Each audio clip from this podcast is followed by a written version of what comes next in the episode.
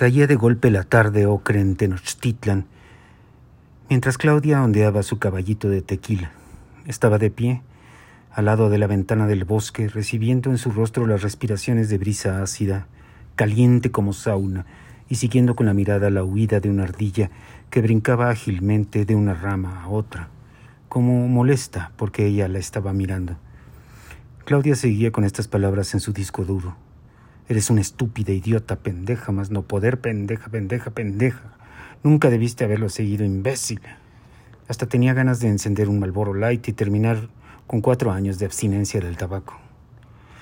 Entre una pendeja y un imbécil, sin embargo, se colaban las palabras de Vicente, repetidas también de manera obsesiva dentro de su aletargada cabeza.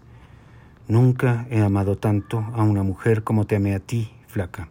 Y otra vez, Nunca he amado tanto a una mujer como te amé a ti, flaca, n veces hasta el infinito. Un eco terco, irremediable, rebotando en su cerebro como surround sound.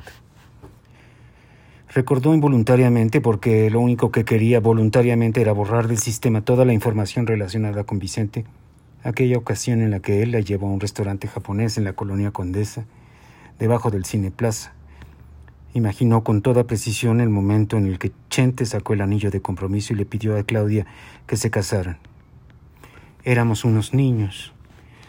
Claudia tuvo el impulso de arrojarse por la ventana y acabar como tortilla con picadillo en el jardín del vecino de abajo.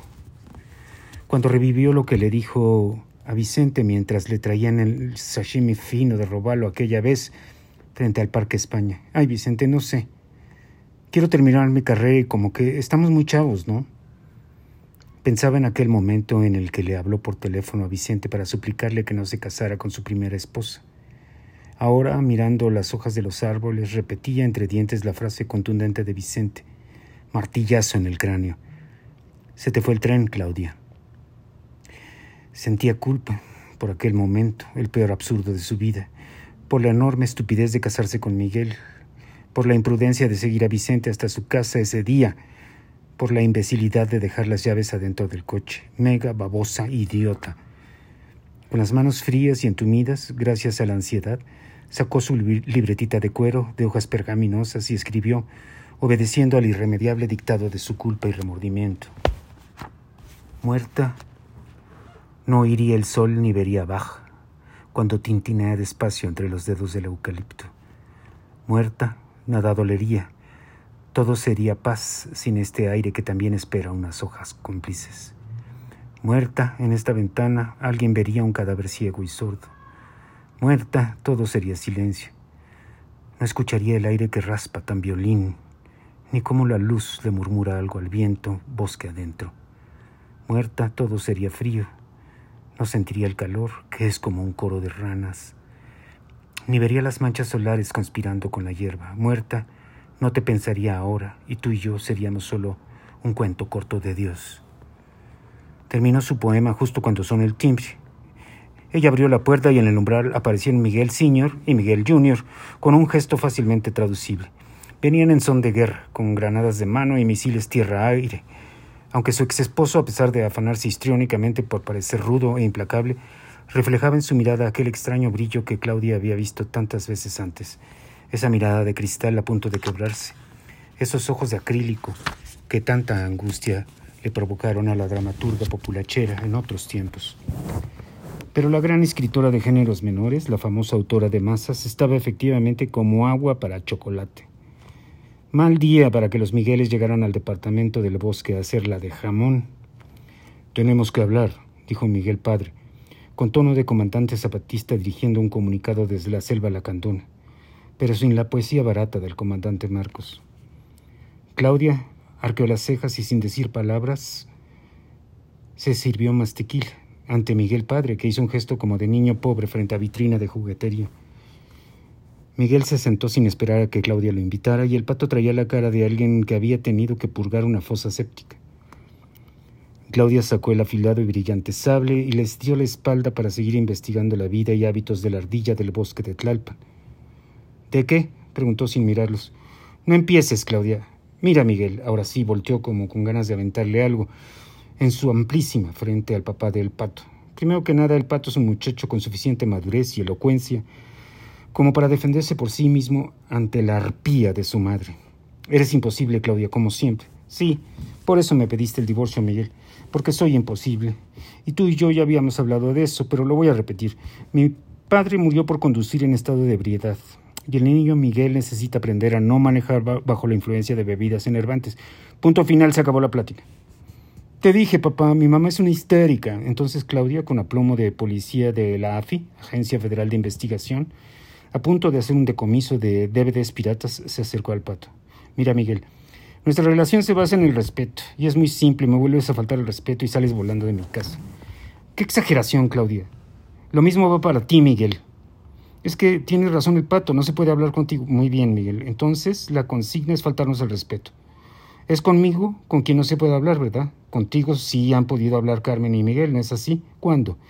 ¿En medio de una de tus depresiones postalcohólicas? No, ya sé, las veces que pasabas la tarde con tu asistente en, el Hotel Radisson del Pedregal analizando sus pendientes. Ya párale. No, si apenas estoy calentando motores. Eres muy bueno para el diálogo. Cuando se trata de contravenir mis órdenes, cuando se trata de ponerte del lado del pato, para quedar bien con él, cuando se trata de ganarte su complicidad para que juntos puedan sostener argumentos absolutamente estúpidos. A el pato lo detuvo la policía por manejar borracho o siguiendo con esta irreverencia hasta la madre. Lo vamos a premiar. Bravo, pato. Sigue chupando con tus amigos y las suripantas esas del MP. Haz pedazos el coche, rómpete la madre. Felicidades, no es suficiente con un hijo muerto que se muera el otro. Es más, tómate tequila, Miguel, vamos a empedarnos todos y salir a manejar como ligofrénicos hasta que la muerte nos separe. Claudia se agotó. Se volvió hacia el bosque ya contagiado de la negrura del ocaso. Las infinitas luces del sur de la ciudad empezaban a tintinear con su mercurio y su halógeno. Los grillos ya habían iniciado una tocada, su palomazo de todas las noches. Pensamos que tal vez podríamos negociar, Claudia, medio dijo Miguel en medio de una carraspera. Mira, Miguel, hagan lo que quieran, pero el coche es mío. Cómprale un coche tú y que maneje cuando y cómo se le dé la gana. Si además el pato va a seguir azotando puertas y diciéndome histérica, por mí, que se quede contigo. Por Dios, el niño tiene 20 años. Hagan lo que quieran, pero déjenme en paz. Los Migueles se miraron largo rato. Claudia, al poco tiempo, se olvidó que estaba ahí. Te dije, papá, espérate, hijo. Miguel se puso de pie y se acercó a Claudia. ¿Cuánto tiempo va a durar el castigo, Claudia? Parece mentira que Miguel necesite de un abogado que hable por él. Bastante malo el abogado, por cierto. Ahora, Claudia miró los ojos como de cadáver de Miguel. Ya volviste a beber, ¿verdad, Miguel? Miguel no pudo seguir mirando a Claudia. Sus cachetes empezaron a vibrar como diapasón epitelial. Miguel puso la misma cara, como cuando su mamá lo regañaba por brincar en los charcos y llegar empapado a la casa. El pato entonces intervino para romper la tensión. Es que no es justo, mamá. Estoy cansada de discutir, hijo. Pásate unos días con tu papá, piénsalo y luego nos vemos. Y por favor, cuando salgas, no azotes la puerta, ¿quieres? El pato caminó a la puerta, pero Miguel se le quedó viendo a Claudia un momento, dándose cuenta una vez más que admiraba profundamente a esa mujer y que nunca había dejado de amarla. En un instante se sintió culpable, por la estupidez de haber recaído en el alcohol, por la torpeza de sus encuentros con su secretaria y por el error clave en su vida, haber perdido a Claudia. Miguel sintió todos los síntomas de su depresión clínica, agravados por el alcohol en una centésima de segundo. Necesitaba beberse medio litro de tequila como única medicina en contra de la sordidez, del sinsentido de la catástrofe de su vida. Vámonos, papá. Te hablo, le dijo Miguel a Claudia como mero trámite. Claudia miró a Miguel a los ojos y de nuevo confirmó que ese hombre estaba sintiendo el vértigo de una caída libre. Lo peor del caso es que si Miguel se iba de picada, igual se llevaba al pato al abismo. Claudia quiso decir algo repentinamente, empapada de compasión, pero no pudo.